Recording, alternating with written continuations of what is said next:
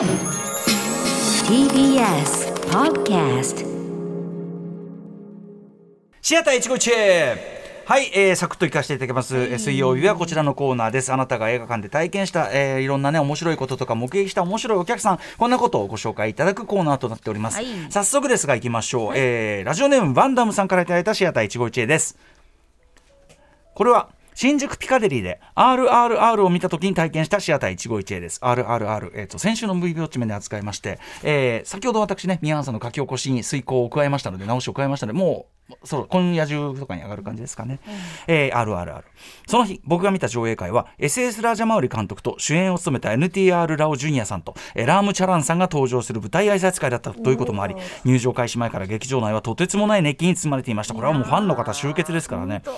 席に着いた僕は後ろの席にインドの方の集団が座ったのに気づきました。なんとなく嫌な予感がしましたがそんな僕の不安をよそについに本編が始まりました。すると一番最初のマッディが歌うシーンで少女がこう歌うシーンがあるんですが、えー明らかにスクリーンだけではなく後ろからも歌声が聞こえてくることに気づいた私は僕は恐る恐る後ろの席を見てみたらなんと後ろの席に座っていた集団の中にいた一人の女性が歌っていたのです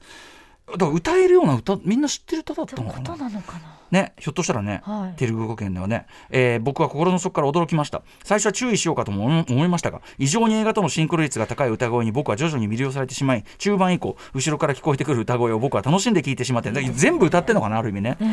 そしてエンドクレジットのミュージカルシーンでは後ろからだけではなく応援上演でもないのに、えー劇場全体から手拍子や歓声が巻き起こり僕が今まで映画館で体験したことがない映画体験をしたのでした。最後に上映終了後登場した監督と主演の2人は最高にかっこよくて素晴らしい人たちでした。いやー映画館って本当にいいものですね。ということで。いいなまあこの舞台挨拶会ということで当然熱心なファンの方集まってるということもあるでしょうし、熱気は間違いないですね。ねえ。あの歌ってらっしゃったもちろんだからそのインドの方のねあの鑑賞スタイルというのもあるでしょうからね、まああの公開されて結構時間も経ってるんでひょっとしたらもうすでに何度かご覧になってた可能性もある。リピーターかもしれないですね、まあ、インドといってもだからテルグ語圏の方なんでしょうかね。うん。はい、ちなみにですね RRR に関してはこんな、えっとメールもいただいてて力丸さんです、えー先日俺たちの池袋グランドシネマサンシャインで RRR を鑑賞した際自然発生的にかなり大きな拍手が起こっていました。へー。3時間という長い上映時間の作品ですが拍手のおかげもありとても気持ちよく劇場を後にすることができました。ということで先週かなシアター一期一会映画館でその拍手が出るっていうのがそのまあ日本だとあんまりめったにないんだけどというようなそうそうそうなかなかできなね、お話ししました、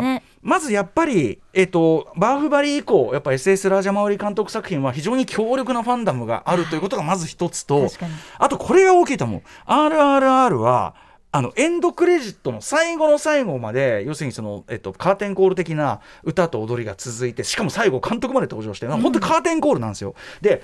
そのそれが最後曲と同時にこうそれこそ手を広げてわーってこうバーン皆さんどうですか？バーンって終わった瞬間に終わるのね。なるほどだから拍手タイミングがやっぱあるっていうか入りやすいんですね。拍手したくなるような映画なんですよね。でだから普通のその一般の映画みたいに最後長い長いエンドクレジットがただなた流れるだけだとやっぱ拍手タイミングなかなかそうそうそう。っていうこともあるじゃないですか。あるある。それでいうと先週私が言った、えっと、タランティーノの「デスプルーフ」は結構毎回拍手が起きてたっていうのも、あれえっと、最後の最後じゃないんだけど本編の終わり「ジ・エンド」って出るタイミング、はい。ここでもうもうなんていうかな拍手を思わずしてしまうそのリズムっていうか振りというか。そうですね、まあ、劇中出てくるそのカート・ラッセル演じる、まあ、まさに女性の敵と言わざるを得ない、まあ、本当に卑劣な連続殺人鬼がいてこいつをまあその女性たちがとっちめるわけですよ、はい。もう見事にリズム感たっぷりでパンパンパンカンドーン死んだやった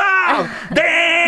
ーバシバシバシバシって だからやっぱその終わり際拍手タイミングが見えやすい作品であるということもこれはあの自然発生拍手特に日本においては起こる可能あの条件としてあるかもしれませんね。うんなんてことを皆さんのメールで思った次第です。RRR、やはりぜひ劇場のでっかいスクリーン。特に IMAX はあの 1.、えー、1 1.90対1のあの IMAX 画角があのずっと続くシステムなので、えーあの映画表の中でも言いましたが特に中盤非常にダイナミックな殴り込みシーンがございます、その殴り込みの絵味わいきるにはやはりあるある程度縦の空間もあった方がいいかと思います。縦組みもありますんでこれ何のこと言ってるか見てください。非常に、えー口あんぐりのこんなの見たことないという殴り込みシーンがありますんで。しかもそれはちゃんと前半のキャラクター描写ともねきっちり合っててねあのーあっちのイギリスのその植民地支配している帝総督の方はもう過剰に鹿狩りとかをしているような、うん。それに対して、まあ、虎と格闘する主人公ビームは格闘はするんだけど虎は仲間だと。でこうやってね、ある決着がつくんだからごめんね。ごめんごめんとこう言う。そのスタンスの差があるからこそのこの殴り込みシーンの熱きこういう男が率いているからこそ押せるあすいませんあーそろそろだそうですえーぜひぜひ劇場でご覧ください はい。まだまだメール募集しております。歌丸アットマーク tbs.co.jp までメールが採用された方には番組ステッカー差し上げます。以上、本日水曜日はシアター151でしでしたた。After Six Junction.